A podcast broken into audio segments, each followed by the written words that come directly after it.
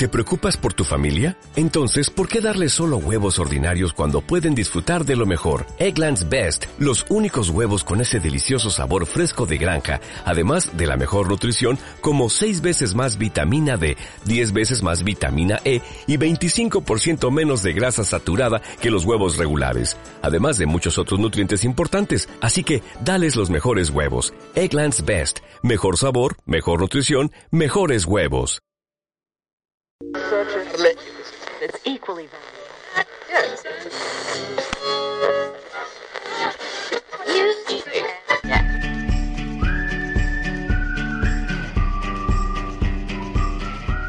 El arco iris, las mariposas, el desierto florido, los frescos de la Capilla Sixtina, las telas de los pueblos autóctonos, el quetzal de Guatemala, el lapislázuli de Chile, el cerro de los siete colores de Argentina, la rana roja del Cauca colombiano, el pavo real, los carnavales de Barranquilla o Río de Janeiro, el show de Tropicana en La Habana, el escenario de un programa de radio. Las cosas hermosas de la vida siempre están a todo color. A partir de este instante, le ponemos color a la radio. Aquí comienza Chile a todo color. 102.5 FM, Radio Universidad de Chile, una emisión más de Chile a todo color. A mi siniestra, como cada semana, Virginia Migani. Buenas. Virginia, ¿cómo estás? Muy bien, muy bien. Una semana intensa. Sí, vamos a conversar ahora en estos minutos introductorios al respecto. Y a mi diestra, para los que están viendo en Facebook Live, Cristina Bastida. Cristina, ¿qué tal? Eh, Hola, sí, una semana intensa. Ya, pero ya espero que termine y bien. ¿Cómo, ¿Cómo te tomaste lo que pasó en Argentina, pero Ah. lo que provocó en, No. en América Sí. del Sur completo y el mundo? Sí, sí, sí. Sí, Lo reseñaron hasta muy en la. BBC, chica. Sí, todo. O sea, eh, ¿Y fue, qué- y qué yo creo que una movilización. la BBC? No, digo que, o sea, que, O sea, que se vio a nivel impacto, sí. O sea, está bu- el movimiento a mí me tiene loca. La ola verde me tiene así muy, muy como en llamas. Me parece buenísimo este movimiento de mujeres, este apoyo, esta sororidad, como decimos nosotras. Eh, y bueno, lo del Congreso me parece horrible, lo de los senadores impresentable, un par que de hecho eh, intenté escuchar lo que, lo que planteaban y la verdad que ese señor que hablaba de, de que la violencia intrafamiliar, eh, cuando había violación en, en la, en la familia, no era tan violento, es una cosa impresionante. Eh, bueno, meter a Dios en el Congreso también me molesta que lo hagan. Eh, mal por ese lado, porque la ley no salió, pero muy, muy contenta por este otro movimiento, que yo sé que va a seguir y va... Esto, esto yo creo que recién empieza. ¿Viste la cantidad de gente en Argentina en las plazas? Acá, yo estuve en la de acá, ¿No? ¿Y en el cómo- consulado. ¿Y cómo se fue cómo se fue contagi- no, cómo se fue contagiando el resto de los países? O sea, países que son mucho más conservadores que Argentina, que siempre han llevado la, la cabeza en ese tipo de discusiones. eh, Sí. es, es impresionante cómo se va, mo- cómo se va moviendo y cómo, cómo se va compartiendo. Perú, no, la verdad, un movimiento aquí en Latinoamérica impresionante. Así que estoy muy contenta. Y bueno, eh, eso, ojalá que pronto tengamos luz verde con esta ley. Eh, pero ahora, bueno, se viene esta otra, esta otra cosa que yo creo que es lo que ha hecho que el Congreso, el, que los senadores le digan que no a la ley, que es que eh, basta la Iglesia de meterse en, en, en la, en cuestiones que son absolutamente eh, humanas y, y- y muy mm, que no necesitamos eh, que, el- que la iglesia nos diga, o que una institución como la iglesia nos obligue a, a parir si no queremos. Así que mm, esta es otra pelea que se viene ahora con esta ola verde, ahora se llama ola naranja. Así que atención con los pañuelos naranjas. Nosotros vamos a aprovechar el inicio de este programa para saludar a Patricio Núñez que nos acompaña en los controles, Hola, a toda la gente de Radio Universidad de Chile, que es la casa que nos, aco- que nos acoge, la gente de Radio JGM Juan Gómez Millas y la gente de Radio Antonia FM que están transmitiendo este programa. Vamos a conversar con música a propósito de este mismo tema. Vamos a escuchar una canción de Shakira, que ahí la vamos a, a comentar al final. Aquí comenzamos Chile a todo color.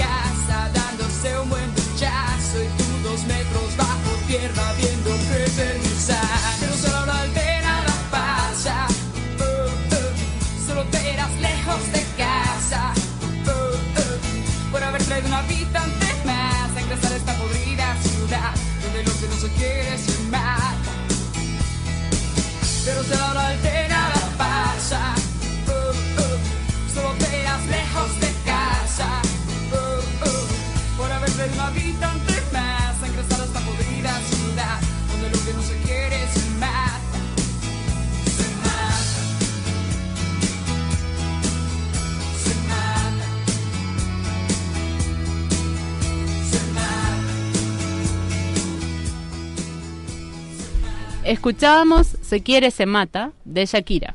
La canción habla de unos jóvenes novios que mantienen relaciones sexuales y ella se queda embarazada.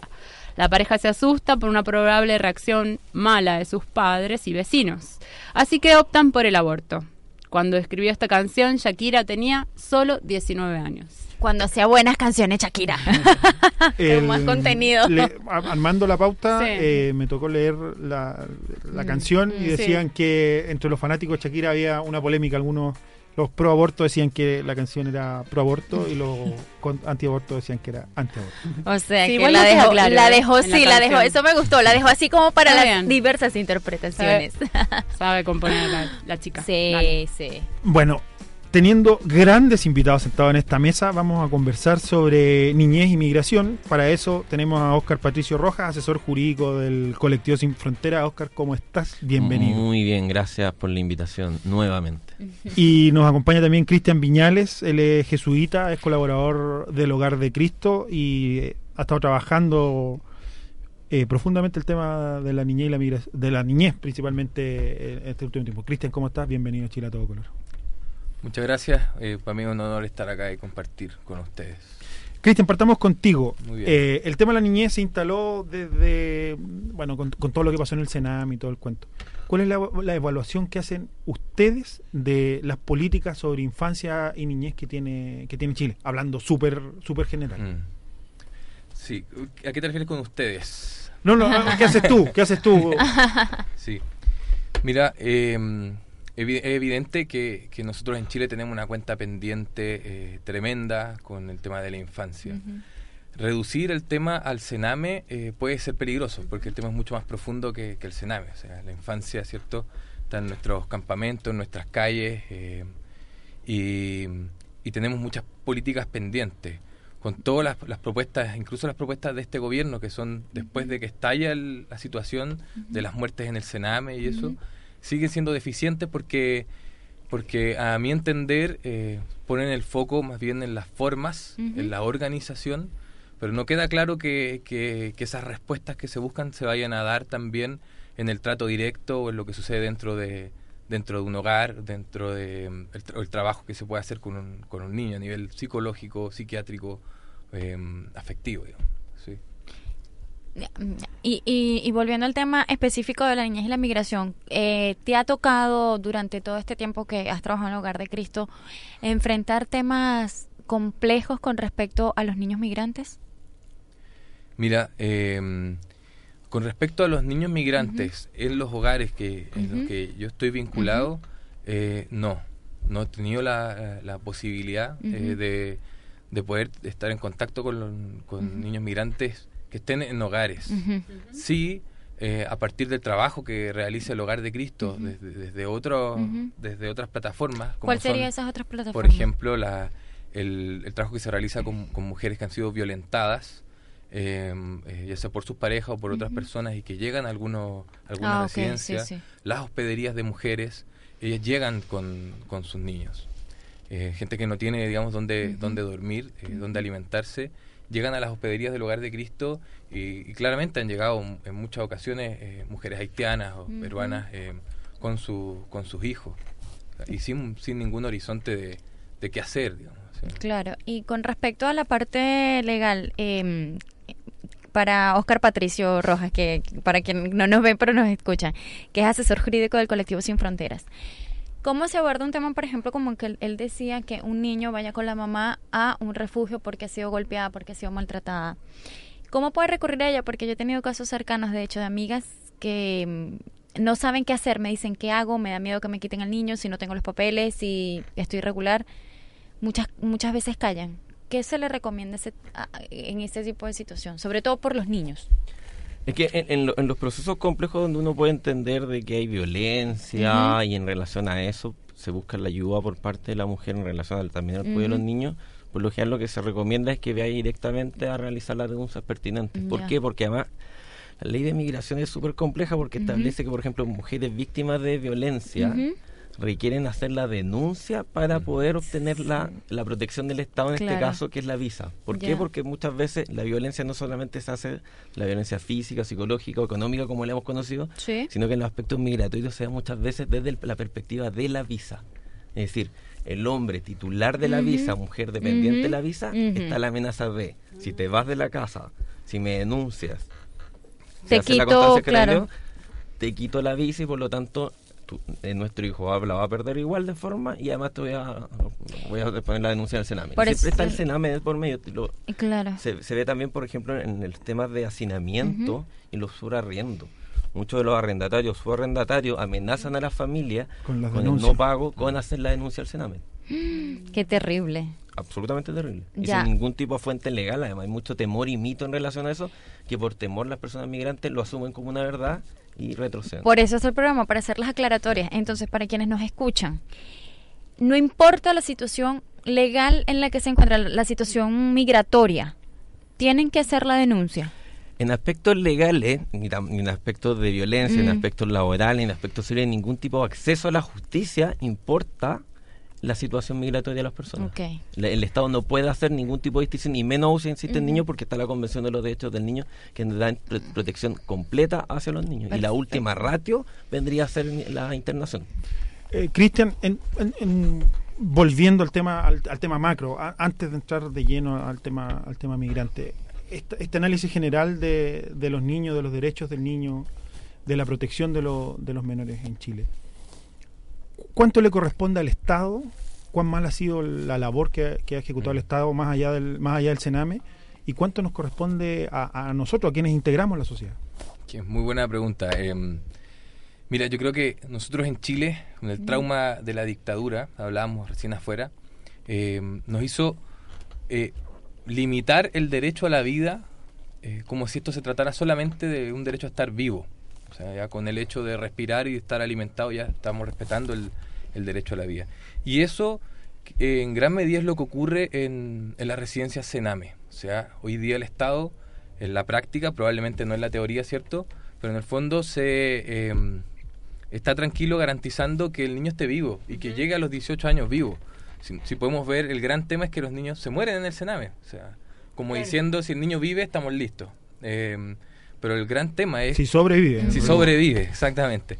Pero el, el tema es, bueno, cómo el Estado, nuestra sociedad es capaz de proponerle un horizonte de sentido a ese niño más allá, o, ojalá nunca en las paredes de- del Sename.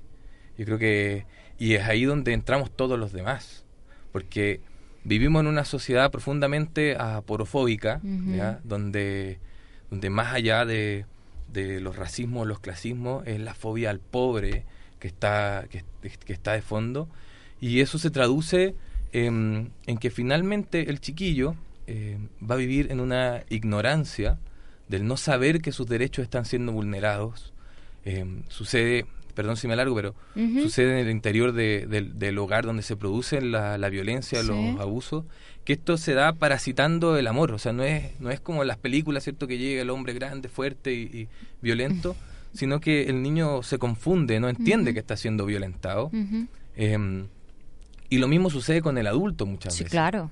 Entonces son Las procesos de sí. reparación eh, que son muy hondos, muy profundos. Entonces hay una ignorancia eh, vital, hay una irrelevancia en el sentido de que el niño no existe para el Estado, no existe para la sociedad.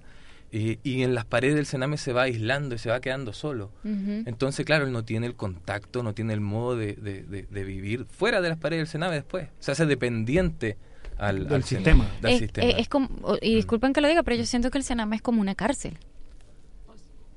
Ujú. Claro.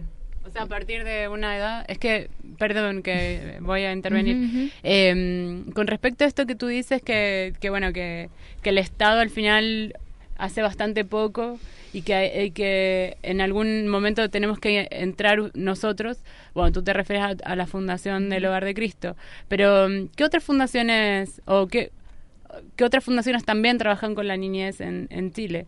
Generalmente trabajan cuando ya hay vulneración en, en el niño, o sea, como no se puede empezar a trabajar como en otro haciendo otra mirada al, al, al niño, o sea, no sé si me explico con la pregunta. creo, creo que, que entiendo, sí. Em, sí, yo creo que por eso a mí me gusta hablar de infancia vulnerada, eh, no vulnerable, porque toda infancia es vulnerable, o sea, Sí, todo claro. niño. ¿cierto? Sí, Del momento sí. que nace es vulnerable Mm. independiente de su cuna. Sí. Ujú. Sí. Y por eso los padres tienen Pero que cuidarlo. lamentablemente hay niños Mm. que por nacer en un lugar ya son vulnerados, o sea, están siendo vulnerados por la pobreza, eh, Sí. por la violencia, por la discriminación. Y es ahí donde, en el fondo, gran parte de, de la posibilidad de abordar eh, las problemáticas eh, de la infancia pasa por también en la intervención de las poblaciones, la el tema de la droga, el tema de la migración, son muchos otros temas que están relacionados eh, y que permite, permitirían, ¿cierto? Ojalá eh, evitar que los niños llegaran al Sename, y entender que el, el es, eh, tú decías, es como, es como una cárcel. Eh, yo creo que lamentablemente en Chile eh, las cárceles y el Sename son lo más parecido, ¿cierto? A un, a un- a un fuerte, digamos, pero como un vertedero. Esa sensación de que ojalá es la gente que no, que no queremos que esté afuera, que no queremos ver. Y que en vez de Eh, rehabilitación es peor. Exactamente. O sea, pensar el Sename como un lugar de, de- de rehabilitación no es no, no es no es correcto, o sea, no, no es lo que no es lo que debería ser en, lo- en los papeles.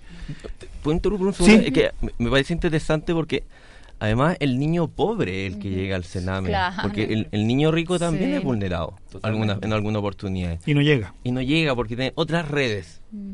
Y lo mismo pasa, por ejemplo, en aspectos de vulnerabilidad, por ejemplo, personas que tienen eh, enfermedades de salud eh, enfermedades de salud mental. Mm. El, el loco pobre termina internado en el psiquiátrico. El loco rico termina haciendo un doctorado en Harvard. Exactamente. Entonces es complejo desde Con cómo algún se... cargo, con Claro, algún con cargo. algún cargo muchas veces. Entonces es, es difícil cómo Igual el la país hace esa distinción y Igual cómo que las termina mujeres uno y el otro. maltratadas también. Que mm, dicen que también en la clase alta hay mujeres maltratadas. Claro. Y en la cárcel también está lleno de pobres. Además. también sabemos que Entonces, y eh, muchos y muchas personas que están en la cárcel algunas veces han pasado también en algún momento por el Sename. Ahora, eh, eh, he escuchado por ahí que eh, nuestro presidente va a cambiarle el nombre al Sename. ¿Qué más se sabe, además de nombre? ¿Le va a cambiar algo más? Sí, o sea, son, son varias propuestas de, eh, de este gobierno. dividir el centro, el Sename en dos, Dos. En, en un centro que se especialista en los menores infractores de ley eh, y, el, y, el o- y la otra oficina estaría más bien a cargo de, de los que lleguen por tribunales de familia. Pero ¿sí? siendo justo, eh, el, pro- el proyecto de dividir el Sename en dos, eh, la subsecretaría de la niñez y todo el Parte cuento, con Bachelet. parte con Bachelet. Sí. O sea, Sí. eh, lo toman del gobierno anterior. Sí, sí. No. También se ha, eh, ya entró entró en vigencia hay una suerte de defensoría de la niñez. Eh, también hay una como una especie de superintendencia, o sea, hay cierta fiscalización más rigurosa del, de las de los hogares del Sename. Sin presupuesto, pero... Siempre por eso, siempre supuesto. Y también entendiendo que, que lo mismo que pasa, ¿cierto?, en, en el resto de la oficina. O sea, hoy día, hoy día vienen a fiscalizar, ¿cierto? Y, Claro. y su- sucede que ese día es, es muy distinto finalmente al resto de, los días. No da cuenta de la cotidianidad el, el día de la fiscalización. Ahora con lo que tú decías de, de muchos menores que, que después llegan a las cárceles, el dato es súper rudo. O sea, es uno de cada dos personas que están hoy día privadas de libertad alguna vez estuvo en el Senado. Igual es altísimo, porque es, Es- casi es el uno a uno y es, Es y es altísimo. grave, claro. Entonces imagínate eh, la incertidumbre Sí, del sí. menor que está en el Mm. Sename. Por eso está como condenado. Exactamente. Por eso te decía, siento mm. que es una cárcel, pero bueno, para Sí. menores. Oscar, usted, el colectivo Sin Fronteras, uno de los, de los pilares con los que nace es el tema de, de la niñez y de, y de la infancia. Son los niños los que los que se convocan y, y se, han, se han tomado un, barrio, se han instalado y han, y han crecido en los, Absolutamente. en los alrededores de, de Independencia. ¿Cómo, cómo se aborda eh, la protección de los niños eh, en, la- en el proceso migratorio, cuando los padres muchas veces desconocen todo el sistema? Uno, eh, hay padres que no- ni siquiera padres y madres ni siquiera dominan el, el idioma y hay diferencias culturales tan grandes como el caso que vimos con la muerte que, terminó con la muerte de Joan Mm. Fabril. A ver, para nosotros es muy importante el tema en los espacios que, que se generan en el colectivo, establecer la diversidad y la interculturalidad como una regla número uno. Y eso es relevante porque uno se imagina el colectivo por encima, solo niños migrantes y no es así. Ujú, Eh, una diversidad Claro. de los distintos niños que convoca el barrio finalmente. de hecho, el Carnaval Sin Fronteras, para cuando tengan la oportunidad de participar, que es en Abril. abril, eh, es una muestra de, de esa interculturalidad. Diversidad. Y, y, lo re- y lo relevante que lo, lo que se busca principalmente y, y constantemente es que existe un empoderamiento por parte de los niños y también de las propias familias. De los niños en relación que, por ejemplo, ellos tienen sus propios espacios donde tienen voceros, ellos tienen claridad de cuáles actividades deciden o no deciden hacer en relación a ciertos estándares, por supuesto, pero se les da la opción de elegir y también al mismo tiempo de crear. Mm, Porque muchas veces llegan los profesionales a instaurar un espacio donde los niños creen que es muy aburrido, o porque se repite lo mismo que el colegio.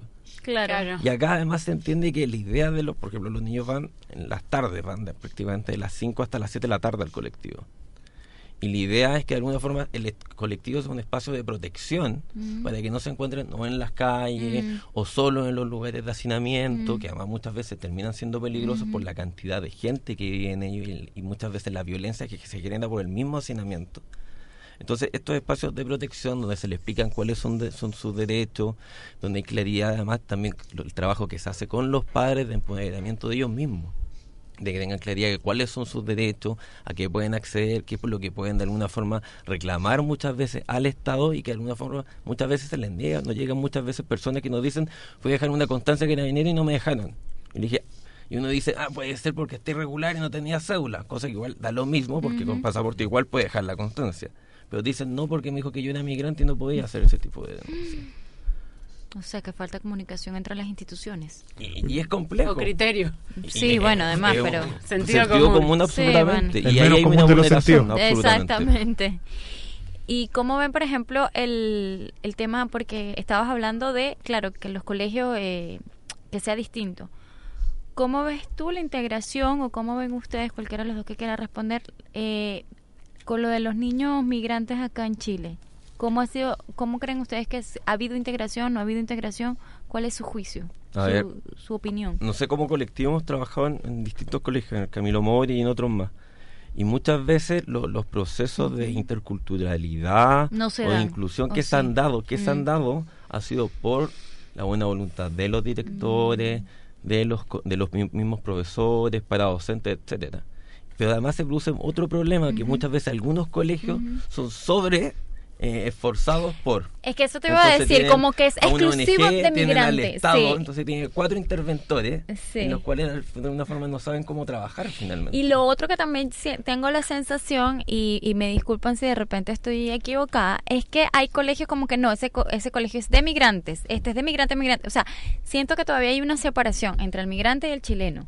Y siento que de algún modo hay ciertas personas, no quiero generalizar, que como que sienten que, ah, no, hay demasiados migrantes, me voy. Como es para que es lo que pasó con la escuela ¿Me alemana, que a, finales de los 90 era un ejemplo de interculturalidad donde empezó a llegar una población importante de niños migrantes y por lo tanto se empezó a ce- celebrar las fiestas patrias de Colombia, de Perú, y había una diversidad y un entendimiento dentro de la, de la convivencia. Actualmente el colegio Alemania, la escuela Alemania tiene el 70% de migrantes. Sí, que es un gueto finalmente. Que fue lo que, Eso- lo eso fue lo lo que que conversamos cuando sí. vino la Eva Maya Sí. y hablamos de Y eso es muy interculturalidad y complejo. educación. Y eso es muy complejo. Por eso te digo, y, y pasa también con otras instituciones, iglesias, centros cu- culturales que la gente también se va apartando. No hay obligación, pero se va convirtiendo finalmente en Y lo que uno ve en la ley de inclusión que se hace en el, Mm. gobierno de Bachelet tiene buenas intenciones, pero como la mayoría de algunas prácticas quedaron medianamente mal hechas como O sea, políticas. en la práctica la gente no se va excluyendo de los colegios, sino que las municipalidades o, lo- o los organismos encargados de administrar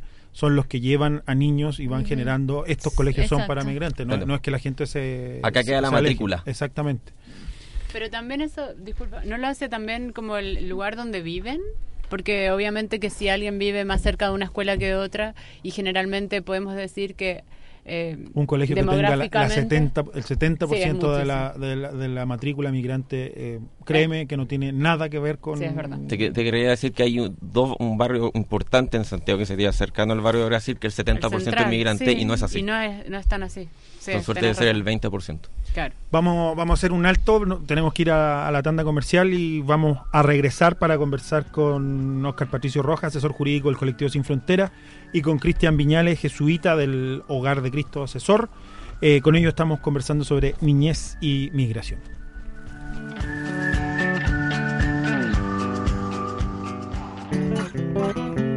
Si eres amante de la lectura y de nuestros autores nacionales, te esperamos en la librería del GAM Chile en Libros.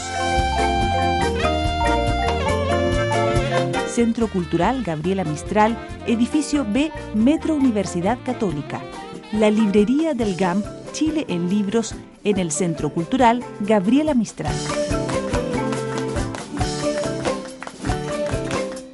Bien, tengo listo mi proyecto empresarial. Ah, sí. A ver, el plan de negocio. Listo. Productos. Listo. Nombre fantasía. Listo. Y el registro de dominio en internet. Ah, ¿la página web? No, tu dirección electrónica para que la puedas usar en internet. Mm, parece que eso no está listo. A través de Nick Chile, usted podrá registrar fácilmente el nombre de su empresa, producto o servicio en Internet. Por solo 9.950 pesos, usted podrá por un año obtener todos los beneficios de contar con su propia dirección electrónica que lo distinga e identifique. Ahora, si usted ya cuenta con su registro en .cl, no olvide renovarlo. Su nombre es una inversión, no lo pierda. Nick Chile, somos el .cl. www.nick.cl Hola, habla Nelly Schindler. Quiero presentarles nuestro trío adelgazante. Un Reducint, un Herbal Fast, un Evalite. Eso suma en total 22.500 pesos, precio normal. Y la oferta es por solamente 18.000 pesos. Todos los productos son intercambiables. ¿Dónde estamos? En Farmacia Martínez Acuña, en el paradero 27 y medio de Gran Avenida. Teléfono de Farmacia Martínez Acuña 22 559 29 29. Hola, soy Gabriela Arditi y todos los domingos la comunidad judía de Chile ofrecerá una nueva propuesta radial.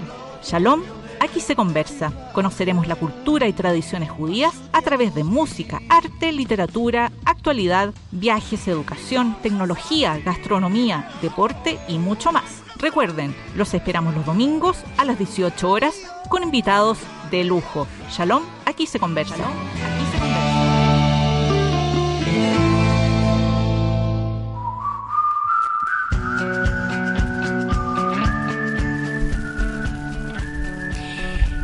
Regresamos. Chile es a todo color porque. A ver, esta expresión yo no conocía el origen. Hacer perro muerto es la frase que se utiliza para describir la fuga de un local gastronómico sin pagar. Ay, ay, ay. La expresión deriva del concepto del perro del muerto usado en España y que se refiere a la situación en que si moría alguien en un barrio dejando un can de mascota ya sin dueño, todos los demás vecinos se encargaban solidariamente de mantener y alimentar al perro muerto, costumbre que se imitó acá en Chile. Originalmente la referencia del perro del muerto era para señalar a quienes vivían de la caridad y la misericordia de otros, pero la práctica de hacer de perro muerto pudo equi- equivaler después escaparse de una reunión de amigos para dejar pagando a los otros. Ay, ay, ay. Con el tiempo se corrompió en hacer perro muerto y su significado se amplió a la indicación de cualquier escape de un lugar de consumo sin pagar la cuenta, como sucede hasta nuestros días, por desgracia. Así que no hagan eso. Yo creo que aquí todos han hecho perro muerto. Nunca, no, nunca, yo después jamás. le cobran al garzón. Sí, Ese es yo el una vez le problema. pregunté a un... No. Si pagan a McDonald's, Después que lo hice. mismo, pero le cobran al, Mac- al garzón. me- Volviste al día siguiente. Al mo- que volví, le dije perdón. Por eso en algunos locales cobran al tiro. Eh, de, de ciertos lugares acá. Págueme el tiro. Regresamos aquí a Chile a todo color para continuar conversando con Oscar Patricio Rojas, asesor jurídico del colectivo Sin Frontera, y Cristian Viñales, eh, colaborador del Hogar de Cristo Jesuita. Con ellos estamos hablando sobre niñez y migración. Cristian, desde, desde tu óptica, en, en el tema de, de niñez e infancia, ¿por dónde pasan los caminos o, o- o- o cuáles serían propuestas que, que pudieran ir haciendo más humano el, el tema de la niñez? Eh, mira, eh, no sé si recuerdan el caso de, de Ariel Mena, un chiquillo hace algunos meses que, que no, eh, muy drogado, ¿cierto? Entra a la casa de una mujer en La Reina a, a robar algo pa- para consumir y finalmente, ¿cierto? Eh, mata a la, a la mujer. Ah, ya me acuerdo. Al sí, día sí. siguiente, el ministro del Interior pidiendo cadena perpetua para el chiquillo de 18 años. Yo creo que eh, ese ejemplo nos, nos, nos ayuda también a, a- a entender un poco lo, lo que sucede aquí. Em, el chiquillo había estado 21 veces detenido, siendo menor de edad. Había sido detenido 21 veces. Y había pasado dos años en el Sename. Em, sin embargo, a los 18 años comete este, este delito. Por supuesto que por supuesto que se transforma él en un peligro para la sociedad, pero después de haber vivido en peligro toda la vida, digamos. Em, entonces, se hace relevante para la sociedad cuando lo relevante es que él no vuelva a delinquir, cuando lo relevante es protegernos el resto de él. Entonces, ¿cómo hacemos que, que él no llegue a eso? Hoy día, cuan- eh, en las residencias Sename, y con el dato que tenemos de que uno de cada dos personas privadas de libertad han pasado por el Sename, finalmente el chiquillo sabe que su papá o que su mamá también pasó por el Sename. Sabe que el camino que está haciendo, eh, sabe dónde lo puede llevar, finalmente. Ahí, el chiquillo no deja de que, no es que, no es que él fue abandonado y recogido en un río, ¿cierto? El chiquillo no deja de que, en general, no deja de querer a sus padres, no deja de tener como referente a sus padres que están privados de libertad. Entonces nosotros estamos eh, proponiendo un, modelo que intentando precisamente pensar en cómo reparar esa historia, ¿cierto? Hacernos cargo de, re- de reparar esa historia, eso se trata de pasar, ir más allá de la contingencia, y ir más allá de, contener, de contener el llanto, de contener la violencia del hogar, sino que ir, eh, poder hacer algo más, más, más profundo en, en- en la psiqui del, del- del- del muchacho y entregar un horizonte de sentido, es decir, eh, que el niño no tenga miedo y que al cumplir los 18 años eh, va a quedar a la deriva. O sea, eh, el Estado o la, o la ONG se tiene que encargar de proponer al muchacho un, un horizonte de, de sentido. Hoy día cosas tan simples. Por ejemplo, hay hogares de niños que, en que duermen 20 niños en la misma habitación, con diferencias de edades tremendas. Todos sabemos lo que puede ocurrir en un espacio como ese. Em, y pasar de, de un hogar donde comparten la habitación 20, o 6 o 8 eh, niños a un espacio en que compartan la habitación 2 o una habitación individual donde el muchacho se tiene que hacer cargo de su propia habitación, de su closet, de ordenar su ropa, de limpiar, eh, es un salto en dignidad, Mm. porque le está entregando herramientas al muchacho. Cuando tú vives en una casa, en los hogares, donde tú no conoces la cocina, porque la cocina es un lugar cerrado con candado, donde hay una mujer vestida de blanco que aparece en los platos nomás, eh, como tú dices, más parece una cárcel que otra cosa. Sí. Pero cuando tú abres la cocina y le enseñas al chiquillo a hacerse cargo de su alimentación, refrigerador abierto, eh, ayudar en la cocina, Mm. ayudar en la limpieza, le estás entregando un horizonte de sentido en la medida que le estás ayudando a que el hogar sea propio también. O sea, Claro. generar cierta identidad, fortalecer Y responsabilidad identidad y también. responsabilidad. Bueno, son pequeños pasos, yo creo, con las grandes también políticas públicas que tienen que ir acompañadas. Eh, Patricio, hay, hay un tema grande en, en- en el tema de la migración que eh, muchas veces está dis- están disociadas las visas, por ejemplo. Las Mm. visas de los padres no, no tienen que ver con la visa de los hijos. El año pasado estuvimos conversando a propósito de la visa de niños, niñas y adolescentes, que claro, que el gobierno de Bachelet eh, presentó una propuesta que al final no tenía mucho sentido porque regularizaba ya al niño, pero a los dos años, si los padres no se regularizaban, la situación volvía a foja cero.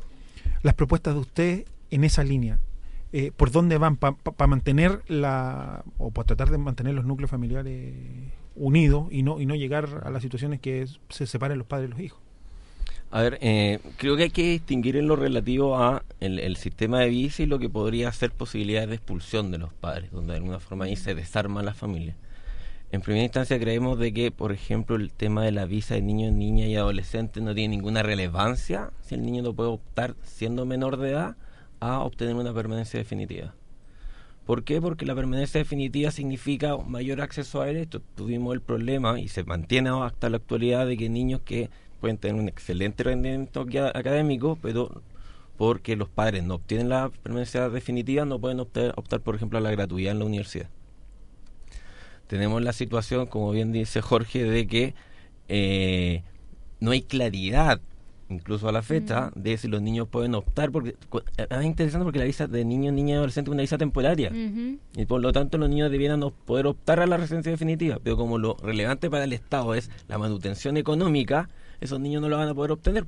Porque necesitan necesitan ser carga de alguien para poder optar a- Y alguien que tenga una definitiva y que tenga un contrato de trabajo y que pueda demostrar que está trabajando, porque ese padre, si le dice al Estado, yo estoy trabajando y yo lo mantengo, le está diciendo yo estoy incumpliendo la ley migratoria. Porque le dice estoy trabajando sin permiso.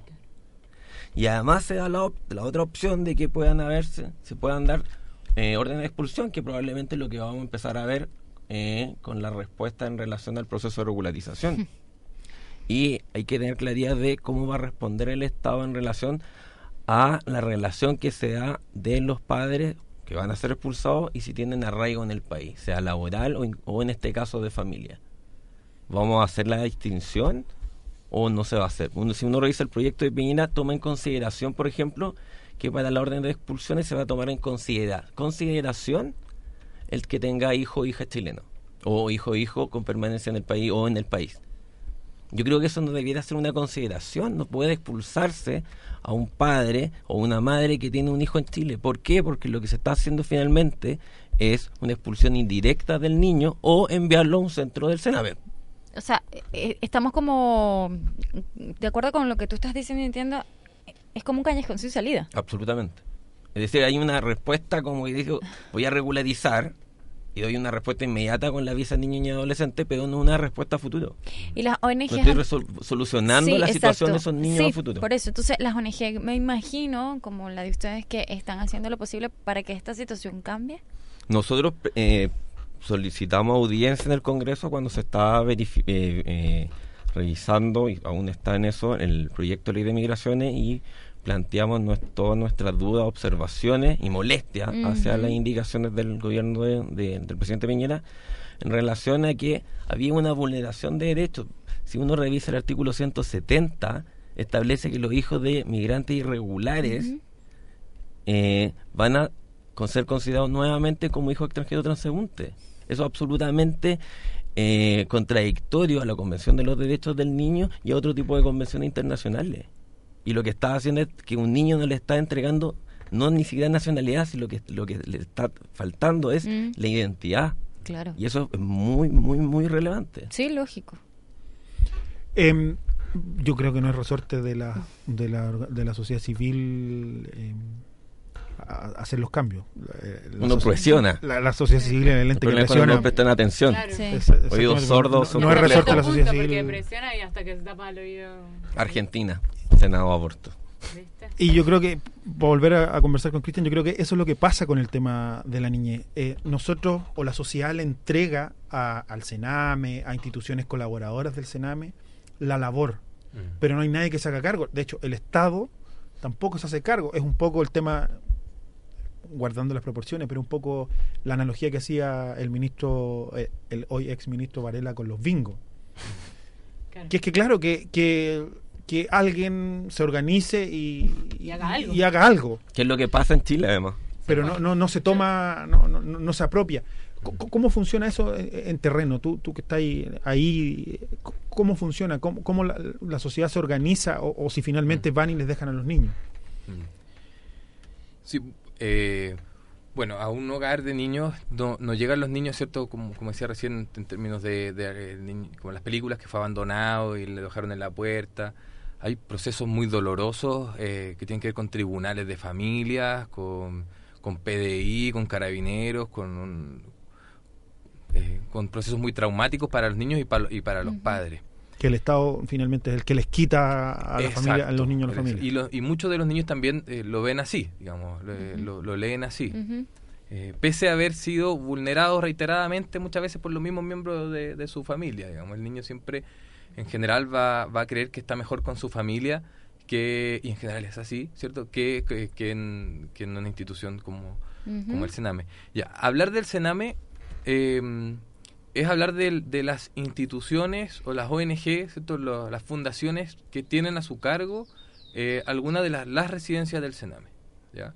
Hay residencias del Sename que, que están a, a cargo del Estado, pero la gran mayoría están a cargo de otras ONG que ¿cierto? participan eh, y, y en general de un arraigambre eh, cristiano, digamos, para bien y para mal, ¿cierto? Ujú. Em, como vemos ahora. Pero, em, pero con muchas luces, o sea, yo creo, yo soy partidario de que, de que esto siga em, siendo eh, resorte de fundaciones, ONG especializadas en el tema. Precisamente porque creo que es un tema que, que amerita especialización, mucha especialización. y, pero también es fundamental que eso no signifique que el Estado haga como una suerte de, de ya, claro. Esto, De esto no- desentenderse. de desentender. Todo Sí. lo contrario, todo lo contrario. Los grandes problemas que suceden hoy en el. Sename es precisamente porque ha pasado ese divorcio entre la institución y el Estado, donde debería haber un trabajo mancomunado y el Estado no se debe conformar, ¿cierto?, con pasar las 200 lucas mensuales, que, que, que un, digamos, que un, que un dinero que no alcanza para nada, Mm. eh, y, y listo. digamos. Hay un montón de otras de otras vertientes que, que el, el, el, el organismo privado, eh, por ejemplo, ahora, estos pilotos de los que hablamos, estas, estas propuestas nuevas, el proyecto cuesta mensual por niño 1.800.000 pesos. Por niño, proyecto nuevo. El Estado de eso pone 250 lucas.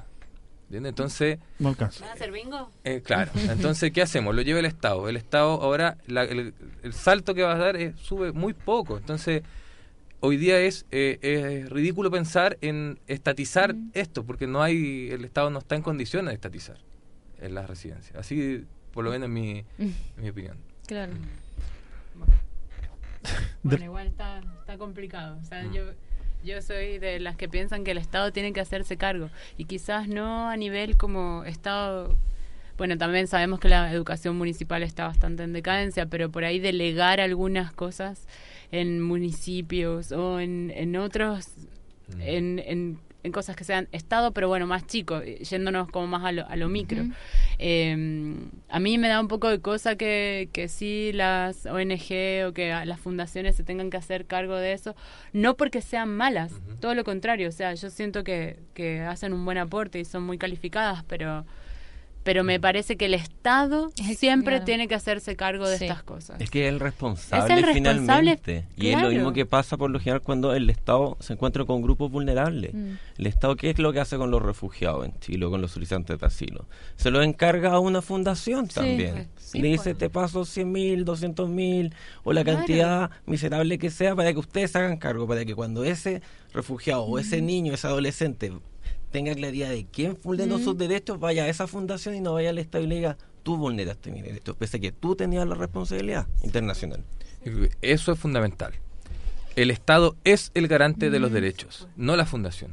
¿ya? Es el Estado el garante de los derechos eh, y el Estado debe estar presente. eh, y en eso yo estoy to- totalmente, totalmente de acuerdo. Eh, sin embargo, creo que también hay otro elemento que también se ha ido mostrando en, en- en la experiencia tanto de Chile como, como de otros países, que son en general los hogares que finalmente no tienen ningún tipo de identidad. ¿Cómo te imaginas un- qué, es el Estado? El Estado es un, una- una- un aparato, digamos, hoy día hoy día el concepto de nación está puesto en crisis, reventó, y nadie, no, no se puede hablar, ¿cierto? Eh, entonces, ¿qué identidad le entrega al muchacho el, el Estado? ¿Quién es? El Estado no tiene rostro. Ese es el problema de, de esta situación. Donde sí el Estado tiene que estar muy presente es en que los niños no lleguen al cename. Claro. Es que justo te iba a preguntar Claro. eso, que debería ser desde antes, la, preservación de la familia. En todo Exactamente. caso. Independientemente de cómo sea la familia. Yo no estoy hablando de un papá, una mamá. La familia en general. Sí. ¿Qué vamos a hacer con el Estado? Llegamos al Estado. Reformarlo. y el, eh, reformarlo ¿Cómo suena, no suena, suena tan fácil. ¿Cómo? Veamos, conversémoslo. Hagámosle Una asamblea. Hagamos una asamblea constituyente. Dale. La ola, ¿de qué color le vamos a poner a esta ola? No sé. Morada. Multicultural, multicolor, no sé. Podría ser. Eh, Cristian, la gente que, que esté interesada en, bueno, en, en todo, en todo lo que has comentado, ¿cómo te pueden contactar, dónde te pueden leer, si es que estás escribiendo en alguna parte y si se quieren contactar con, con, con algún centro acogido, con el Hogar de Cristo, ¿cómo, cómo hacerlo? Sí. Gracias a Dios este último tiempo eh, el tema de la infancia Mm. es un tema que está súper presente. ¿ah? Mm. Y, y a diferencia ¿cierto? del tema del adulto mayor, que es como que cuesta más motivar es- a la gente. que es otro tema- que es un temón, ¿cierto? Y, y que va, eh, mucho- y va en mucho- aumento. y en muchas líneas parecidas Sí. a, lo que Pero la gran diferencia es que a nadie eh, nadie se motiva, o sea, es súper poco... O sea, la gente cuando dice, vamos a, a quién queremos, queremos ayudar a los niñitos, queremos ayudar a los Mm. niñitos, nadie- y nadie, la verdad, Mm. es que está más preocupado del tema del adulto mayor. Mm. Em, hoy día, para lo mejor que uno puede hacer para poder ser aporte en el tema eh, de la infancia, creo que es informarse.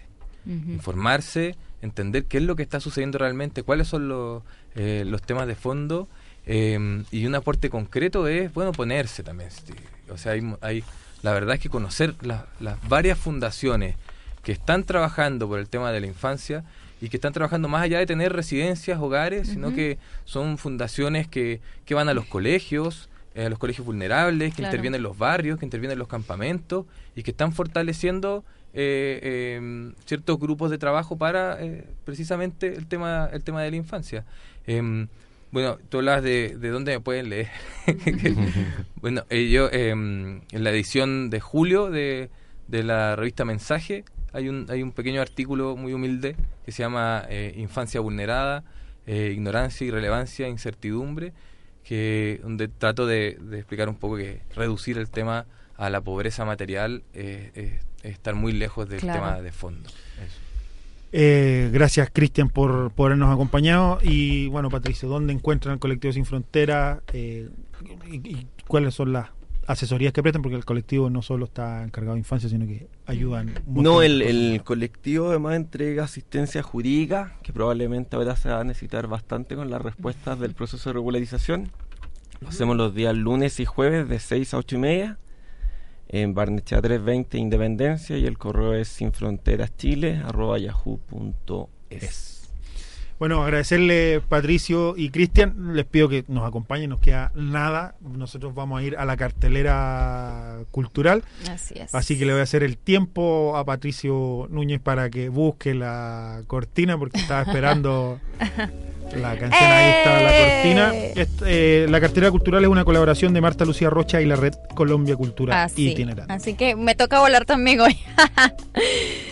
Bueno chicos, en el panorama cultural para el domingo 12 de agosto, es decir, este domingo, la Municipalidad de Conchalí y la Oficina de Pueblos Originarios Inmigrantes tienen la actividad de teatro La Historia del Moai, que es una obra musical. Esto va a ser a las 18 horas en el Centro Cultural Leganés, Avenida Independencia 3274, Comuna de Conchalí. La entrada es completamente liberada, así que vayan. Tenemos que durante todo el mes de agosto va a estar el Sistema Nacional de Bibliotecas Públicas presentando obras del artista Federica Mata y eh, que es una artista, pintora y escultora nacida en Francia en 1955. Su obra es prolífica, colorida y vital. Utiliza con igual maestría la pintura, el dibujo, la, la escultura e indaga también en la orfebrería o los objetos derivados. Así que vamos a tener mucho arte. Esto va a estar en cinco bibliotecas públicas y espacios culturales de la región metropolitana, que se estará exhibiendo de manera simultánea el viaje de los imaginarios de esta destacada artista, que además estará acompañada de talleres artísticos e intervenciones para fomentar al lector y al escritor. Esto va a ser durante todo el mes de agosto en las bibliotecas públicas de las siguientes comunas: Quinta Normal, Conchalí, Independencia, La Pintana, así como del Palacio Álamos en la comuna de Santiago, podrán disfrutar de esta muestra de artes visuales. Así que ya saben, tenemos exposición de arte. Para el día martes 14 de agosto, el Observatorio de Asuntos Internacionales de la Facultad de Comunicaciones y Humanidades de la Universidad Finisterrae presenta el ciclo de charlas Una mirada a la actualidad internacional. El tema Turquía, la estratégica bizarra entre Oriente y Occidente. Esta charla es realizada por Alberto, Alberto Rojas, director del Observatorio de Asuntos Internacionales de la Facultad de Comunicaciones y Humanidades de la misma universidad. Esto va a ser en el Café Literario de Parque Bustamante a las 19 horas. En general, Bustamante a la altura 50 metros Baquedano, la entrada es completamente liberada. Recuerden, martes 14 de agosto. Tenemos también que para ese mismo martes 14 de agosto en la Biblioteca Nacional está el ciclo de cine, Mes de la Fotografía, Bonnie and Clyde, de 1967. Un clásico del cine de los años 60, con Warren Beatty y Faye Dunaway, que encarnan a dos amantes que comparten el amor y el gusto por el crimen. La fotografía, novedosa para la época por su rapidez y extremo realismo, estuvo a cargo de Burnett Guffey y el director es Arthur Penn. Yo me acuerdo cuando mi mamá me hablaba de esa película en la Sala América, la Alameda. Esto es Libertador Bernardo O'Higgins 651 en Santiago de Chile, en donde a las 19 horas en la Sala América de la Alameda. Esto va a ser el martes 14 de agosto. Y el jueves 16 de agosto, es decir, de la próxima semana, la Municipalidad de Providencia está organizando concierto de música clásica con la Orquesta de Cámara de Chile bajo la dirección de Nicolás Raus, en donde en el Teatro Oriente, que está ubicado en la avenida Pedro de Valdivia 99 en Providencia. Esto va a ser a las 20 horas y la entrada también es completamente liberada, pero ojo, previo retiro de invitaciones de 10 a 18 horas. Así que entren a la página de Municipalidad para que encuentren esta actividad, que será el próximo jueves 16 de agosto. Y con esto terminamos la cartelera cultural, que ha sido una colaboración de Colombia Cultura Itinerante. Muy bien. ¿Para dónde hay Virginia? ¿A marchar? Eh, no, no, ahora no, me- no hay marchas. Vamos a ver qué se organiza. Vamos Sí. a ver qué sale. Bueno, agradecerle a la gente de Radio Universidad de Chile, que es la casa que nos acoge, a Patricio Núñez, que cada viernes nos acompaña en los controles, a la gente de Radio Antonia FM en la quinta región y de Radio JGM que retransmiten este programa. Muy bien. Nos escuchamos dentro de siete días. Chao.